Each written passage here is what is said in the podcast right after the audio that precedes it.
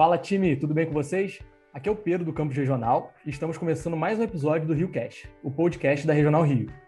Hoje vamos conversar com Diego Barreto, CFO do iFood. Bem-vindo, Diego. Fala aí, Pedro, tudo bem? Obrigado pelo convite. Estamos também com Rafael Morassi, gerente regional de gente de gestão da Regional Rio. Bem-vindo, Morassi. Fala, Pedro, vamos lá. E contamos também com a presença do Rodrigo Castro, coordenador de confiabilidade de Cervejaria Macacu. Seja bem-vindo, Rodrigo. Valeu, Pedro. Bom, galera, hoje a gente está aqui com esse timaço para conversar um pouco sobre a estratégia do iFood para 2021, ver o que tem legal vindo aí, falar um pouco sobre a importância de ouvir e estar sempre atento à opinião do colaborador e dos consumidores, para que a companhia consiga ter uma evolução orgânica e, e sempre constante. E aí, como é que a gente pode e deve utilizar as tecnologias para impulsionar todos esses resultados? E aí, a gente tentar conectar tudo isso. Bom, galera, vou começar já de cara com o Diego aí, cara. É, pô, muito bem-vindo, muito obrigado por topar participar com a gente hoje aqui. Queria que você se apresentasse para quem talvez não te conheça e contar um pouco para a gente da sua história, como é que você chegou até o iFood. Claro. Bom, eu sou o típico brasileiro privilegiado, né? Nasci homem, branco, heterossexual na região sudeste do Brasil de classe média alta. É, nasci com tudo que, que, que, um brasileiro gostaria de nascer, né? Vim do interior da cidade de Uberaba para São Paulo para fazer direito é, na PUC de São Paulo. Logo no começo da faculdade é, começou a ficar claro para mim é, é, que não era aquilo que eu queria. A faculdade no Brasil era uma faculdade muito processual, muito focada no litígio. E aí eu tomei uma decisão de entrar numa área muito específica do direito à época, que era a área de mercado de capitais, que trabalha com IPOs, fusões, aquisições, para estar tá mais próximo do negócio. Estudei muitas, muito finanças e contabilidade em paralelo, e aí numa transação, o CFO de uma empresa que a gente estava fazendo abertura de capital olhou para mim e falou, cara, você não é advogado. E aí eu tomei uma decisão de fazer um career change, fiz, saí de lá, do, do, do, escritório do direito e fui para a empresa trabalhar com finanças. Minha carreira seguiu por aí. Em 2014 eu fui fazer meu MBA na Suíça, no IMD. Ah, quando eu me deparei com a nova economia, na, na, na, que é um tema que a gente vai acabar tocando bastante aqui, e aí é, é, acabei, a, um tempo depois, tomando uma decisão de vir para o grupo Móvel, que detém o iFood, que é o controlador do iFood, e há cinco anos, mais ou menos, estou no grupo, especificamente três anos no iFood. No começo eu falei sobre privilégio, Pedro. Eu acho que esse é um dos grandes pontos da minha personalidade hoje. Eu entendo muito bem o privilégio que eu tive, e essa é uma das grandes agendas que eu tenho no meu, no meu nível pessoal aqui, que é conseguir desmistificar um pouco é, para as pessoas é, o, o, o, quanto o privilégio ajuda poucos e exclui um, monte. Isso fala muito também aqui com a iFood, muito com como a empresa pensa. Então essa, essa é um pouco da, esse é um pouco da minha vida aí. Muito legal, cara. Eu já tive de você falar um pouco sobre essa questão de privilégio. Eu acho muito legal a gente falar sobre isso. E acho que tem tudo a ver, né? A gente, aqui como Ambev, a gente está buscando muita parte de diversidade e inclusão, a gente está trabalhando forte em cima disso. E a gente acredita que quanto mais a gente fala, mais a gente aprende, né? Então, bacana ter essa pauta tá aqui em jogo também. Queria já te perguntar de cara, assim, não sei o quanto que você pode dizer pra gente, mas de o que, que tem de legal vindo esse ano no iFood? O que, que vocês traçaram de estratégia aí? O que, que vai mudar? O que, que não vai mudar? Tem, tem muita coisa vindo. Acho que é difícil imaginar uma empresa como o iFood, né, que tem na, na, na, no seu DNA inovação, tem na sua origem inovação, não tem muita novidade. Então, esse ano a gente vai ter muita novidade. Acho que existem novidades nos três fronts, né? No, no, primeiro dos restaurantes, a gente vai dar um passo muito grande na questão de analytics. É, esse é um trabalho de, que a gente já faz muito forte dentro do iFood. A gente vai começar a ter esse efeito para fora do iFood, para ter esse impacto de dados e de inteligência de dados chegando para quase 250 mil parceiros que a gente tem pelo Brasil. É, do lado consumidor, a fortíssima expansão que a gente está tendo em groceries. A empresa hoje já é a maior empresa de groceries online do Brasil é, e a gente cada vez mais vai colocando o pé na ultra conveniência, né? O iFood hoje adquiriu uma capacidade logística e de dados e de orquestramento do ecossistema que permite ele entregar uma comida em até 15, 20 minutos no máximo. Então a gente vem fazendo um trabalho já é, muito forte para ir descendo e aí estimulando muito essa mudança do hábito do consumidor, que pede tudo de forma planejada, organizada, para é, é, é, situações que, que você consiga ter é, trabalhar a conveniência muito melhor. E do lado dos entregadores, é, um trabalho muito forte de, de, de políticas públicas para permitir que cada vez mais a proteção social chegue para os entregadores e, e, que a gente também consiga a, ah, manter a escalada de renda gerada por entregador que a gente vem mantendo nesses últimos anos. Acho que de uma forma bem aberta, assim, acho que são esses, as, essas são as, os três grandes blocos de movimentos que a gente vai fazer nos próximos 12, 18 meses. olhando de uma maneira um pouco mais ampla, assim, mais distante, né? Não no, nas inovações específicas, mas como é que você diria que funciona esse mecanismo de surgir uma demanda nova, uma ideia nova, trazer isso para dentro de casa, é, desenhar uma solução, pilotar? Como é que essa roda gira aí, na, aí no iFood? Rafael, a gente, a gente não acredita em, em inovação centralizada. É, assim, achar que tem 10 pessoas que são mais inteligentes que a média, mais criativas que a média, e que elas vão ser capazes de ficar gerando as melhores ideias do mundo sozinhas ali, isso para a gente não tem muito valor. É, a gente também não acredita no Olimpo, né? Aquelas empresas que o CEO, o CFO, o CEO, não sei quem mais o quem, acha que tem as melhores ideias do mundo. É, a gente acha que isso é, um, na verdade, um, um, é um grau de arrogância muito alto. Então, assim, a, a, a antítese de tudo que eu falei para você é você ter a inovação descentralizada. Né? E como é que você descentraliza a comunicação? Você descentraliza a partir da cultura. Então, nós temos uma cultura de efetivo muito empoderamento na, na, na ponta. Você tem uma cultura é, em que as pessoas sabem que a gente tem uma tolerância alta ao gerenciamento de risco. É, e, e, junto com isso, a gente traz ferramentas que permitem isso. Então, por exemplo, o fato da empresa ser uma empresa completamente orientada a dados, completamente, a arquitetura da empresa é toda feita em função de dados, isso significa que qualquer pessoa mete a mão na base de dados da empresa inteira e consegue fazer uma análise, consegue é, testar uma ideia. Né? É, junto com isso, os, os, gestores todos, eles têm a, a, a carta a branca para poder fazer testagem. Né? Naturalmente, a gente trabalha também do ponto de vista do modelo de gestão a compreensão de prioridades, para que você consiga é, é, fazer o que for efetivamente possível com profundidade. No final, então, a soma de modelo de gestão com ferramentas e cultura permite essa descentralização. Pô, Diego, mas aí como, como é que vocês descobrem que uma ideia é boa? Ninguém precisa descobrir. Né? Se a pessoa testou e foi boa, em teoria o gestor vai dizer escala. E isso naturalmente vai ganhar a proporção que ele precisa tomar. Cara, muito legal, Diego. É, assim, é, eu sou o Rodrigo, né, aqui da cervejaria Macacu, e a gente vem tentando fazer muito isso, né? Porque o que eu acredito assim é que a tecnologia ela serve para facilitar a implementação de uma ideia, né? Te munir de dados para você decidir melhor, assim, uma decisão mais assertiva, para você ter mais tempo para desenvolver, para criar, para pensar em coisas novas e executar menos assim a tarefa manual, né? Aí eu achei muito legal isso aí que você falou, que todo mundo tem essa é, assim, autonomia né, de executar uma, assim, uma ideia, mas eu acredito que são muitas ideias novas, né? Tipo assim, muita coisa é assim que vem por de fora e vocês têm que escolher exatamente o que vai assim, priorizar. Exatamente isso que você me falou. Qual que foi assim é um case de sucesso o maior assim que você enxerga que vocês tiveram mais por conta dessa liberdade que vocês dão para os funcionários e colaboradores? Nossa, cara, tem case sucesso aqui todo mês. É, tem dezenas que a gente poderia te contar, puta, dezenas em todas as áreas. É, sei lá, cara, a gente tem pelo menos aqui 20 modelos de inteligência artificial que surgiram de pessoas assim na ponta tendo uma ideia e apresentando resultados robustos e esse modelo se tornou o modelo da empresa e não só daquele trabalho, daquele projetinho, da, da, daquele exercício que ele estava fazendo. É, as grandes ideias de ferramenta das ferramentas de marketing elas vêm nesse mesmo formato. A, a grande evolução de produto que a gente está tendo em mercado nos últimos 12, 18 meses vem também de dinâmicas assim. Então, por exemplo, hoje é, no iFood você, você tem uma, uma, uma, ferramenta no mercado, quando você pede e um item está faltando e, e, e, e, sei lá, o restaurante tem uma marca similar, ele entra lá e te oferece isso, você autoriza pelo app, ele já faz a substituição, faz a cobrança e tudo mais. Isso vem de uma pessoa na ponta dizendo, cara, quanto a gente está perdendo por itens que não estão disponíveis, ele é cancelado aquele item. E aí ele pensa o produto, leva, testa, dá certo, a gente escala. Então, puta, tem assim dezenas de casos que eu poderia te contar, isso acontece praticamente todos os meses.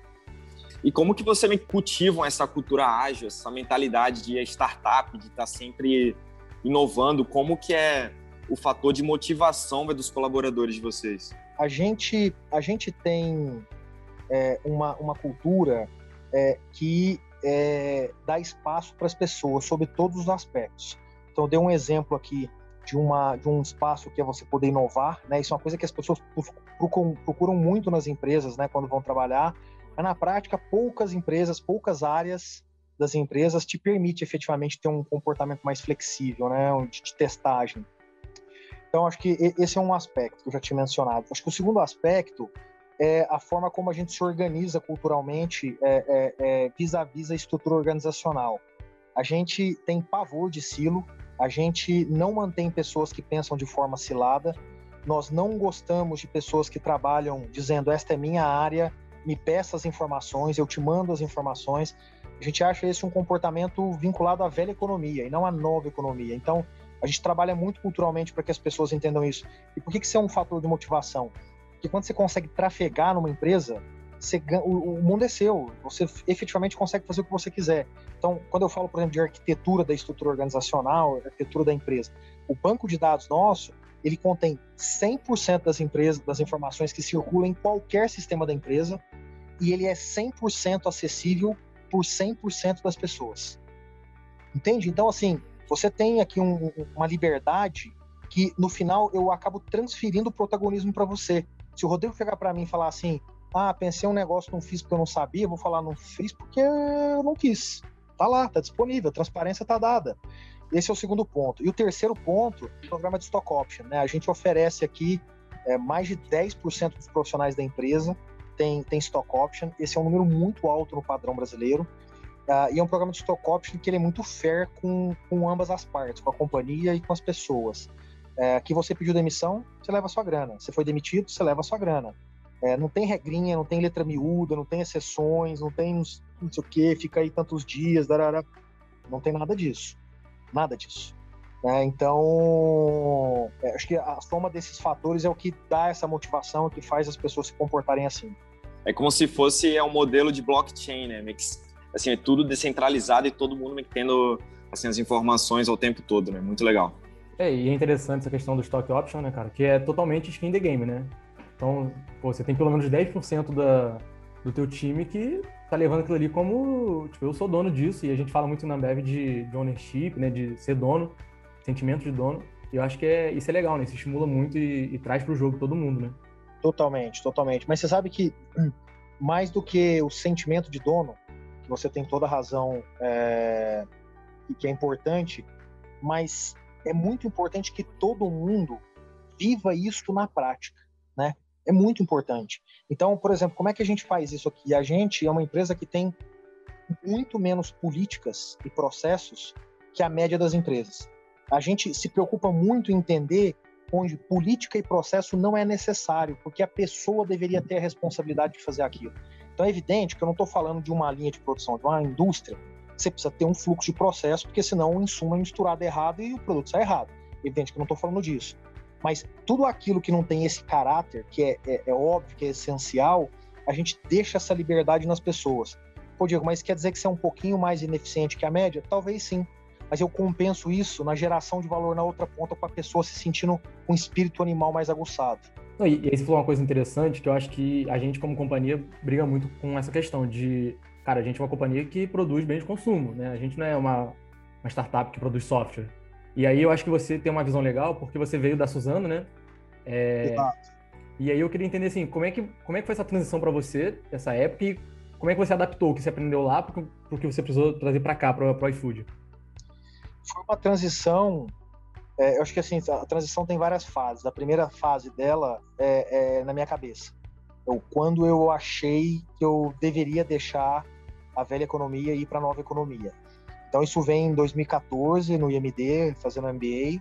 É, eu volto para o Brasil, começo a mentorar startups para aprender mais sobre o tema e me encanto com as ferramentas de gestão, com mindset, com comportamento. E, e aí quando eu olho sobre a ótica econômica para onde o mundo está indo, não faz sentido você não estar em empresas é, é, é, é, com esses conceitos, sem esses conceitos. Por quê? Porque você vai ficar atrasado como executivo.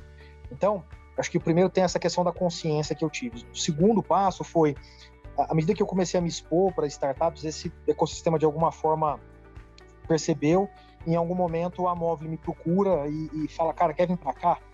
Então, esse processo ele fica praticamente construído, né? Deixa a Suzana e dois dias depois estou já aqui dentro. É, a, a, eu, eu, diria que os primeiros seis meses foram bem doloridos, Pedro. É, a gente vem, cara, de uma estrutura mental é, de empresa tradicional que você tem, você tem uma estrutura muito boa, você tem um conforto muito grande, você tem um ambiente muito seguro.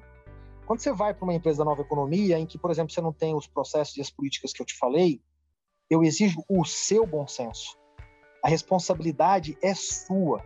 Então, muda muito. Eu vou dar um exemplo simples aqui, bobinho. Quando você vai, trabalha numa empresa que fala, você pode comer 50 reais no almoço quando você faz um almoço a trabalho, o que, que você faz? Você fala, eu sei quanto que eu posso comer. 50 reais.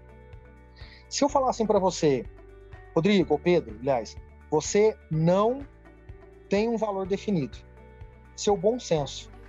Olha como é complexa essa decisão. Tipo, o meu bom senso é 50 reais ou 100 reais? Se você é uma pessoa mais simples, uma pessoa mais sofisticada, muda esse valor do bom senso. Se você está em São Paulo ou em Osasco, muda o valor do bom senso. Se você está no exterior, muda o valor do bom senso, muda tudo. Só que é só assim que eu exercito o bom senso contigo. Né? Então, quando eu vim para cá, a ausência dessas, dessas limitações me obrigou a ter que fazer coisas no dia a dia que eu falava, porra, será que eu devo? Então, é, é, é acho que tem esse lado. O segundo, eu acho que ele é muito importante, é as empresas da nova economia são empresas, apesar de grandes, né? Pensa, o iFood não é uma empresinha, o iFood é o segundo maior e-commerce da América Latina, não, não em food, em tudo, né? É, quando você leva isso em consideração, você é, é, é, você pensa, você vai ter o mesmo acesso que você vai ter de uma empresa tradicional. Você não tem o mesmo acesso. O iFood tem esse tamanho, mas é uma empresa de 10 anos de idade. O iFood tem esse tamanho, mas empresas desse perfil não costumam ter estrutura de capital alavancada, não costuma ter dívida. Então, por exemplo, a tua relação com os bancos ela é muito mais distante. Eu me lembro quando eu cheguei aqui, eu mandei um e-mail para é, é, um vice-presidente e dois diretores executivos de um banco grande aqui do Brasil, dizendo: Oi, tudo bem? Pô, tô aqui agora, cara, tive um. Tá, tá acontecendo um negócio aqui. Puta, me ajuda com a pessoa ideal para falar sobre esse tema. Faz cinco anos esse e-mail, não chegou até hoje a resposta. Por quê? Porque o arroba iFood, o arroba móvel, não tem o peso de um arroba 90 anos de tradição, 60 anos de tradição, 4 bi de dívida, 5 bi de dívida. Então, as portas se abrem com muito mais dificuldade. Aí você começa a entender mais o valor da ideia. Quando você não tem o acesso, o valor da ideia ele é muito maior. Então, vou dar um exemplo para vocês aqui. Pô, se você manda uma mensagem para alguém dizendo: Oi, tudo bem, eu sou o Dambev, quero fazer um podcast o cara vai responder provavelmente. Se você manda, oi, tudo bem, eu sou do Zezinho da esquina, que você nunca ouviu falar na sua vida, quero fazer um podcast, mesma mensagem. O cara vai falar, pô, mas nem conheço, né? Mas se a, dentro do, da sua comunicação, no segundo exemplo, a ideia ela é boa, ela é forte, ela, ela é clara, ela, ela, ela, ela, ela gera valor como ela precisa gerar efetivamente, a pessoa vai dizer assim, vê, vê como o peso da ideia aqui ele é muito maior do que no outro cenário. Não que você não tenha que ter ideia aqui, não é isso. Mas é, aqui você pode é, ignorar ela um pouquinho. Aqui você não tem chance de ignorar, senão a porta não se abre. Então acho que essas foram as grandes dificuldades. E aí tem muita visão também de quem recebe a mensagem de, tipo, estou procurando boas ideias, né? É, vou olhar menos para o nome, vou olhar mais para o que a gente pode construir junto. Exato.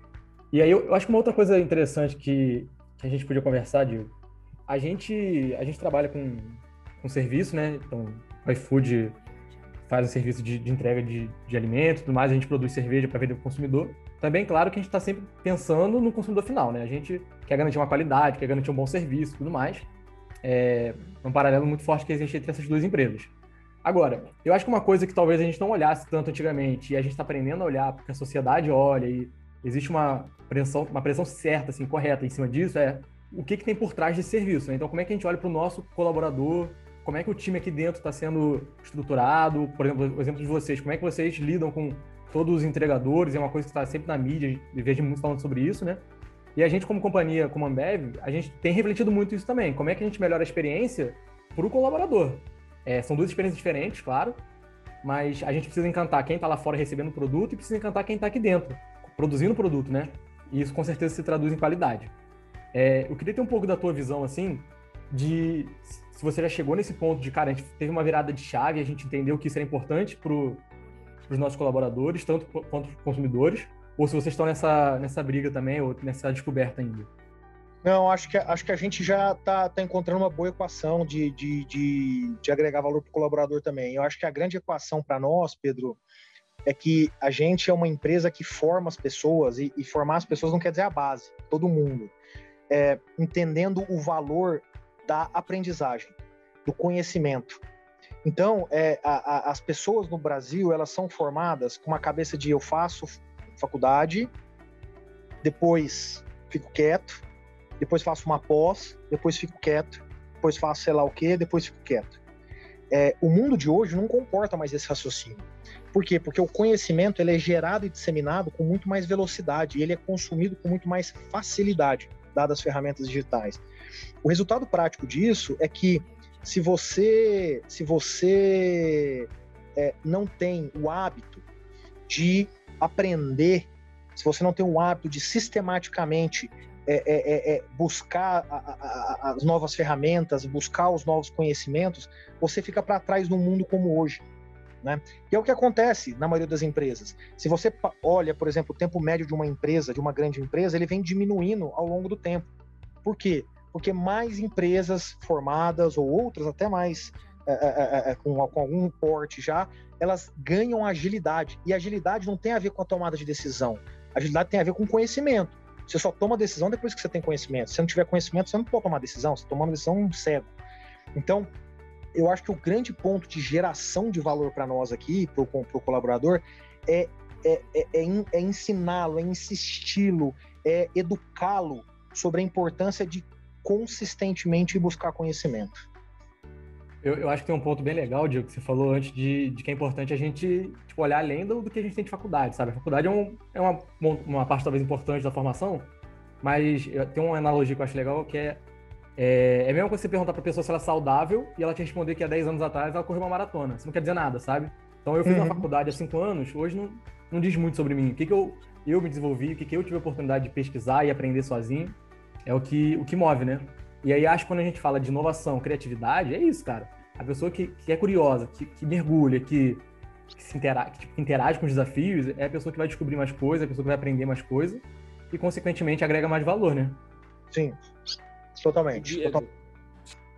Ô, Diego, e como que vocês é assim, que fazem isso? Porque essa parte de conhecimento existe várias maneiras da gente pode adquirir, né? Uma, tipo assim, é aquela a graduação, pro normal, um MBA, isso tudo assim, foi cada vez isso está diminuindo mais, as empresas estão cobrando muito menos esse, assim, esse conhecimento acadêmico e muito mais assim, um conhecimento informal.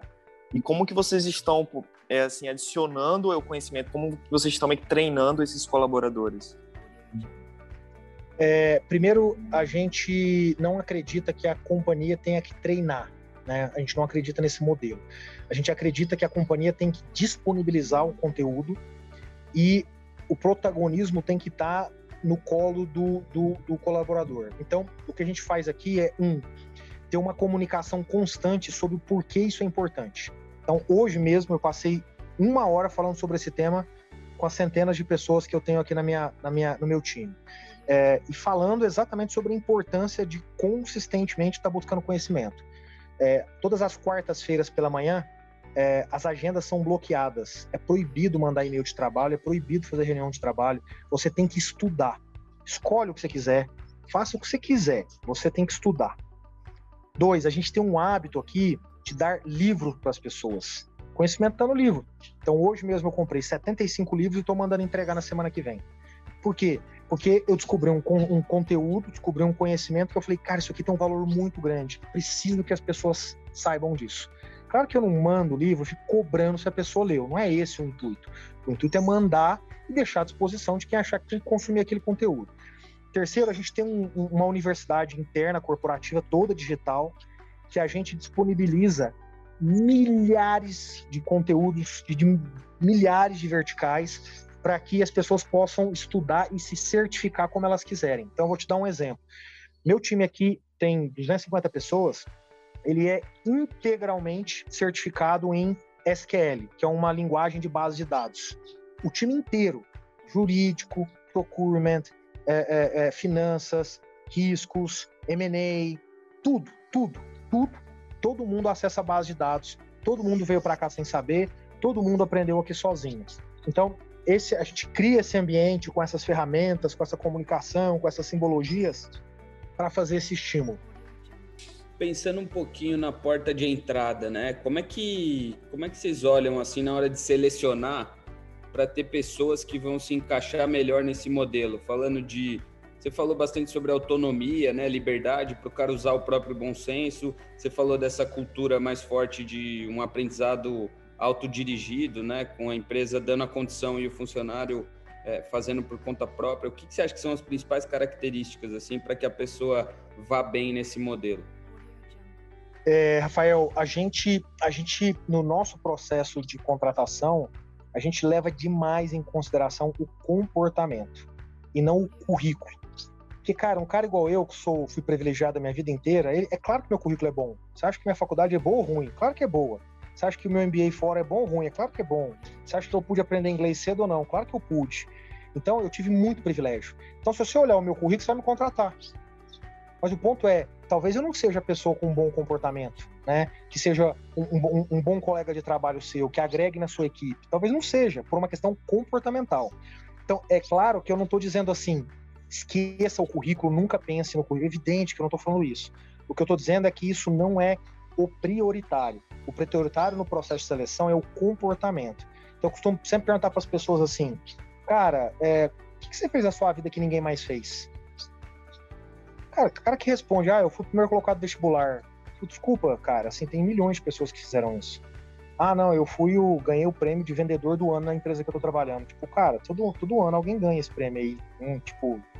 Aí aparece uma pessoa que fala assim, cara, eu com 15 anos de idade é, procurei quatro diretores de colégio na minha cidade do interior, é, convenci eles de me emprestar as quadras no final de semana, fui na polícia, consegui deles um alvará para que eles pudessem fazer a segurança, fui numa papelaria, consegui 500 reais de patrocínio para poder comprar um troféu e organizei o primeiro é, é, campeonato de futebol interescola da minha, da minha cidade. Porra, esse cara que eu quero trabalhando, esse cara que eu quero no time, é esse cara que sabe fazer as coisas acontecer. Aí é claro, puta, esse, esse, cara, puta, a posição que eu tenho é uma posição que precisa de um conhecimento técnico ultra profundo, ela já é, ela é sênior, ela é júnior, aí você vai fazer as ponderações, mas é esse cara que eu quero. Não quero outro, eu quero esse cara, né? Então, é, é, é, o ponto da assim, olhar sobre o comportamento, ele é um olhar muito forte para nós. E aí, Rafael, o, o, o, os quesitos, né, os atributos que estão por trás disso, envolve muito, primeiro, uma escutativa, né? Se você está num ambiente de inovação, você tem que saber escutar, né? Senão você não está inovando, senão você está dando ordem. É, dois, é, envolve um, um, trabalho muito forte de transparência. Você só consegue inovar se você tem transparência. Se não tem a coragem de te falar as coisas, incluindo as coisas ruins, a gente deixa de inovar e na prática o que a gente faz é ficar ancorando naquela realidade paralela que alguém cria porque não fala todas as informações. Então, vou te dar um exemplo. A pessoa chegou aqui, entrou, falou assim: cara, posso te falar um negócio? Então, cara, é... eu tinha certeza que aquilo ia dar errado. Não, certeza. Cara, tipo, é a última vez que você vai falar isso, a próxima você vai ser desligado. Tipo, se você tinha, por que você não falou? Se você falou, por que, que você não concordou em discordar, já que a equipe não entendeu isso? Ou então o cara que chega e fala assim: não, não, não, te falar um negócio. Cara, mas só vou falar só pra você, você não conta pra ninguém. Como assim você não conta pra ninguém? Você vai me contar uma mentira? Você vai me contar uma coisa antiética? Você vai contar, se eu for cometer um crime? Como você não posso contar para ninguém? Qualquer coisa que você me contar, eu posso contar para qualquer pessoa. E vice-versa. Claro que eu não estou exagerando aqui, tem situações muito específicas. Puta, Rafael me procura dizendo, vamos desligar o Pedro. Pô, a gente precisa combinar isso. É claro que eu não vou falar pro Pedro. Então é evidente que tem as exceções aqui. Mas são exceções. Via de regra, cara, você não pode ter um comportamento desse. Então eu sempre brinco aqui com as pessoas. Brinco não, falo sério para as pessoas assim cara, você me procurou para dizer alguma coisa, saiba de, de, de algo. Eu vou contar para todo mundo. E tudo que eu te falar, você conta para os outros também. Não tem erro. Transparência, isso é super importante. As pessoas têm dificuldade de trabalhar com isso. Ninguém vai dizer que não, porque ninguém, em última instância, vai dizer: não, não, eu sou fofoqueiro, eu gosto de fazer as coisas pelas costas. É evidente que ninguém vai falar isso.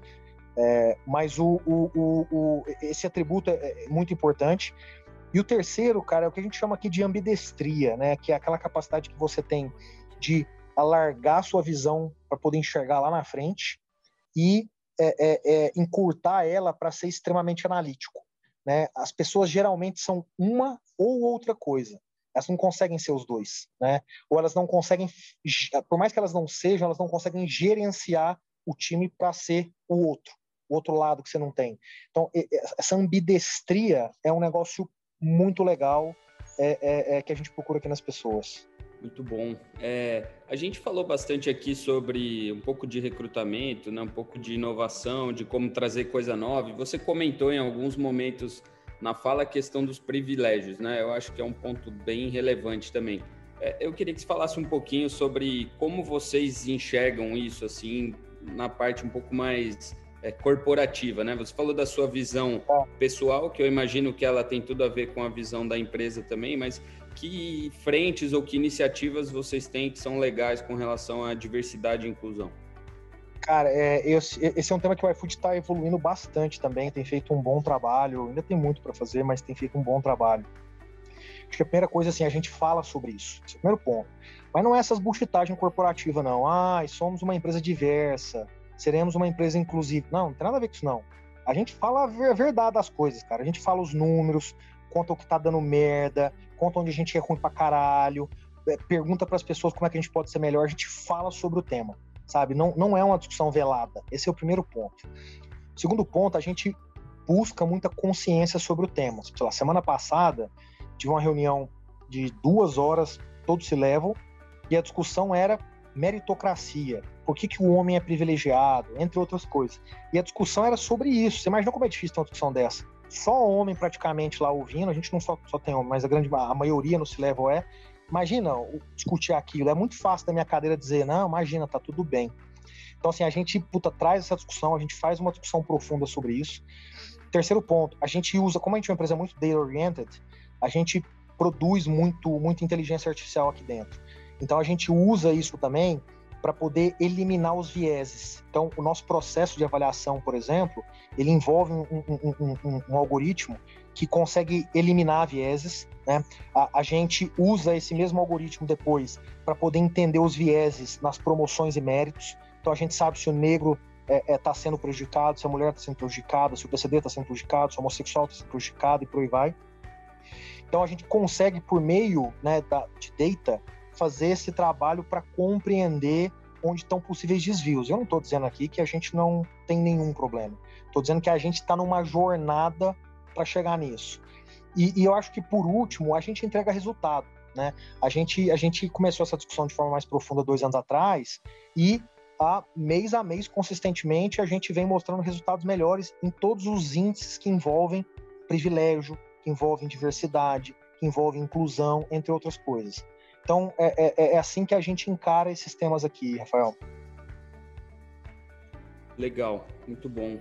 É, tem uma pergunta que eu deixei passar aqui, e você falou bastante sobre cultura, né? A construção de uma cultura forte e que, no fim das contas, ela é uma cultura diferente das grandes empresas, né? Você falou de nova economia e velha economia. O, como é que funciona assim? Você fez parte de, de, um bom pedaço desse processo. Como é que nasce isso é, inspirado em outras empresas? O que, que você enxerga como, como referências assim nessa construção? Rafael, eu acho que a primeira coisa assim, as pessoas confundem nova economia com startup.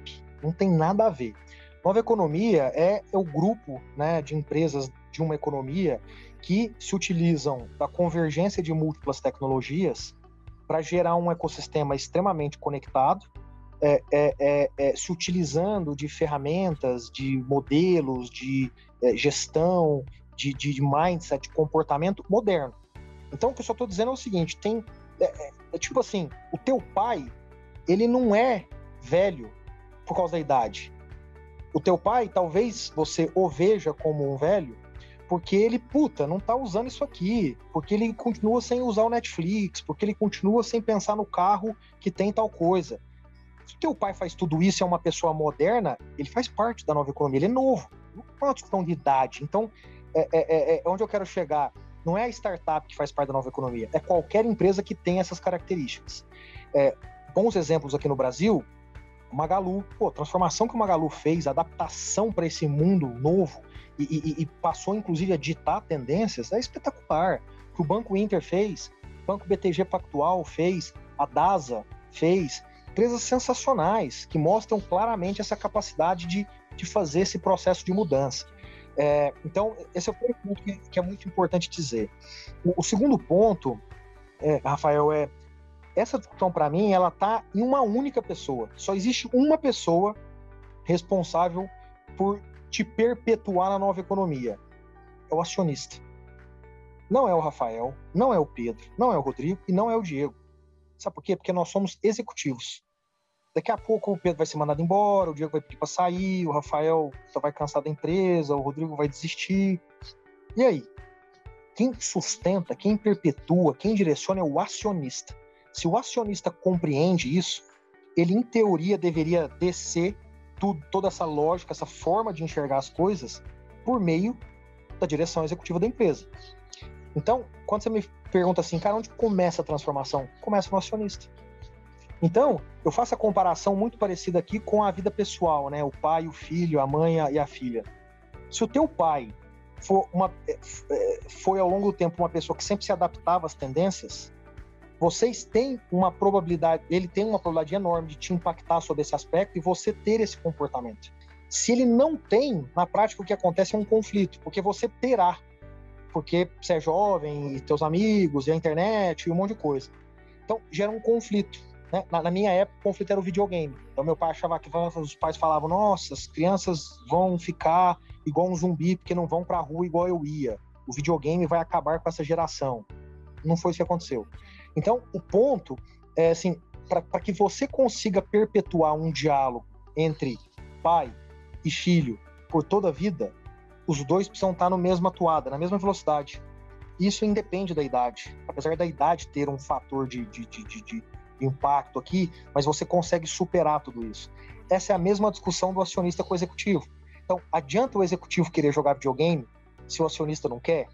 Adianta o executivo querer usar o iPhone se o acionista não quer? Claro que tô, esses dois exemplos são idiotas, né? Eu tô brincando aqui com isso. Não, não adianta. Vai ter conflito. No final, é ele que manda. É ele que define se você vai comprar um videogame ou um, um iPhone. Agora, se ele quiser, essas coisas vão andar juntas. Então, a figura central é o acionista. Legal, muito bom. Eu, eu achei legal essa, essa comparação e acho que é motivador e triste ao mesmo tempo, né? Porque a gente falar que, que a, a solução está no acionista é, é bem complicado, né? A gente faz essa transformação, ainda mais uma empresa, quando a gente olha para a Ambev, que é tipo, gigante, né? É. Mas eu, eu, entendo, eu entendo. Eu acho que é, faz todo sentido, né? No final das contas, é, é isso que é dito. Cara, ó, eu, vou te, eu vou te dizer assim: tamanho aqui não é documento. Vou dar dois exemplos para vocês aqui, é, é, um já mais histórico. Eu vou dar três exemplos aqui. Primeiro exemplo já mais histórico é da IBM. A IBM nasce como uma empresa de hardware. Empresas de hardware teriam desapareceram, não tem mais relevância nenhuma hoje. Mas os caras se transformaram. Hoje são uma empresa de serviço, uma empresa de aplicação, uma potência. Pegar um exemplo não tão antigo, um pouco mais atual, mas também não tão atual. Microsoft. Olha o que a Microsoft fez, cara. A Microsoft foi uma coisa linda de nova economia lá na década de 80, se estabeleceu na década de 90 e perdeu completamente o caminho. Ficou calcado 100% no Windows. Hoje, a Microsoft não é mais dependente do Windows, aprendeu a inovar de novo, fez toda essa transformação. E vou pegar um terceiro exemplo que muita gente vai olhar e falar: cara, mas eu não entendo porque essa empresa você está colocando aí nesse pote. Netflix. Netflix nasce vendendo DVD. Vendendo DVD a Netflix muda para aluguel de DVD, a Netflix muda para entregar em casa, fazer o recolhimento, ter uma logística last mile, a, a, a, ela muda para o streaming, ela muda para a produção própria. Olha como ela vai fazendo esse processo de mudança. Empresa grande, empresa listada, empresa. Então, assim, a consciência do acionista, você vê como ela é importante. À medida que essa consciência chega, as empresas conseguem fazer a mudança.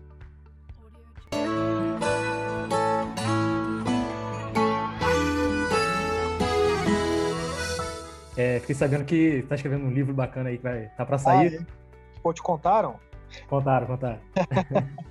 tô, cara, eu tô escrevendo um livro, tá, tá escrito, tá agora na, na, na, na, editora fazendo as, todo o trabalho de diagramação, layout, capa e tudo mais. Esse livro, ele chama Nova Economia, né, e o subtítulo dele é Entenda por que o perfil empreendedor, o perfil, e não o empreendedor, o perfil empreendedor está engolindo o empresário tradicional brasileiro. E é exatamente isso aqui que a gente está discutindo, né? Ou seja, é, é, é, é, o perfil empreendedor do Magalu que está entregando o que o Magalu está entregando. Né? É o perfil empreendedor do iFood, enquanto startup, que está entregando o que está entregando. Agora, as demais empresas, no, em especial no Brasil, grandes, elas, elas, é, elas se apegam no tamanho para dizer: eu tenho a fórmula, eu cheguei até aqui. Só que não é assim que funciona. Quando você é grande demais, você não cai de um dia para o outro. Não existe uma empresa que é a líder e depois aparece 30 dias depois, exceto por fraude. Não existe. Então, esse é um processo que vem. Primeiro você para de crescer, depois você começa a perder crescimento, até o dia que você desaparece. Assim, quando você olha para as cadeias de valor do Brasil, a grande maioria das empresas grandes que dominam essas cadeias, está acontecendo isso. Então, é, o livro vem exatamente para poder contextualizar toda essa conversa sobre um, uma ótica de Brasil. Então, ele fala muito de contexto histórico, fala muito de economia, depois ele entra dentro da empresa e aí tem essa discussão dentro da empresa. Legal, a expectativa aqui é alta. Quando sair, a gente vai, vai distribuir para a galera aqui. Boa. A gente vai comprar assim, é o 75 e entregar para todo mundo aqui da cervejaria. boa, boa, gostei. Vou virar best-seller aí, hein? É isso aí, todo mundo perguntando. E aqui, assim, livro um leu, começa todo mundo a ler também, cara. Vira, é. vira onda. É. Cara, eu queria te fazer uma pergunta, assim, eu acho que para terminar, é uma pergunta difícil, né? Mas, assim, você vendo de fora tudo que a Ambev está fazendo, tudo que a gente está construindo, está tentando mudar, o que, que você, se fosse CFO da Ambev, trabalharia para. Tipo, a primeira ação que eu tinha que fazer seria essa? Eu pararia de usar orçamento base zero. Nunca mais usaria na minha vida orçamento base zero. O orçamento base zero tem um valor enorme como ferramenta de gestão, mas ele não casa com a tua capacidade de inovar. Pelo contrário, ele te limita. Ele cria uma série de alavancas e uma série de limites que te colocam numa caixinha. É a questão do almoço lá. Então você está na caixinha dos 50 reais do almoço. Então, é, é, acho pessoalmente que a forma de conduzir orçamentos hoje evoluiu. O, a nova economia adota formas mais flexíveis que trabalham no bom senso com a capacidade muito alta de visualização do que está acontecendo para correção. Então você trabalha nisso com muito mais frequência, com muito mais dinamismo. Então acho que é, estou de fora, de forma alguma eu quero parecer aqui é, é, é, é, deselegante, de forma alguma. Então, de fora, eu diria isso. Beleza, Diego. Cara, acho que foi bem bacana. A gente fez umas perguntas bem interessantes, algumas com resposta que até dói um pouquinho de ouvir, mas acho que era esse o objetivo, né? A gente ouvir é, uma visão diferente, uma cabeça diferente a, a companhia está num momento de evolução, de aprendizado. Talvez há cinco anos atrás a gente não conseguiria fazer um contato direto assim, né, com a mente aberta e com as portas abertas para ouvir. Então eu fico bem feliz assim de, de fazer parte desse momento e eu acredito que o futuro é a gente aprender mais, né? Você falou um pouco sobre o tamanho das empresas e é, talvez a gente tenha passado por esse momento e agora é hora de conseguir ouvir, aprender para que essa curva meio amaldiçoada aí que você falou, né? Quando a gente não evolui para que a gente consiga escapar dessa, eu tenho certeza que a gente vai escapar. Pô, é... Todo. Vocês têm todos os capabilities. Vocês têm os, o maior pool de talentos desse país. Vocês têm uma das principais marcas de consumo e de recrutamento do país. E vocês têm acionistas extremamente humildes, capazes de compreender essa mudança no mundo o tempo todo. Então, não tenho dúvida, vocês têm todos os capabilities para ser o grande exemplo de transformação na, na, na, economia brasileira. É isso aí. Então, beleza. Vai ter algum recado aí, Pedro? Não, só agradecer a participação de todo mundo. Diego, prazer gigante, cara. Quando eu quiser falar sobre outras coisas, as portas estão super abertas. Se tiver um podcast do iFood, a gente está tá esperando o convite também. E muito obrigado por todo mundo que está ouvindo a gente. E até a próxima, gente. Valeu, Valeu galera. Valeu, Diego. Obrigado. Um, um abraço. Tchau, tchau. Valeu.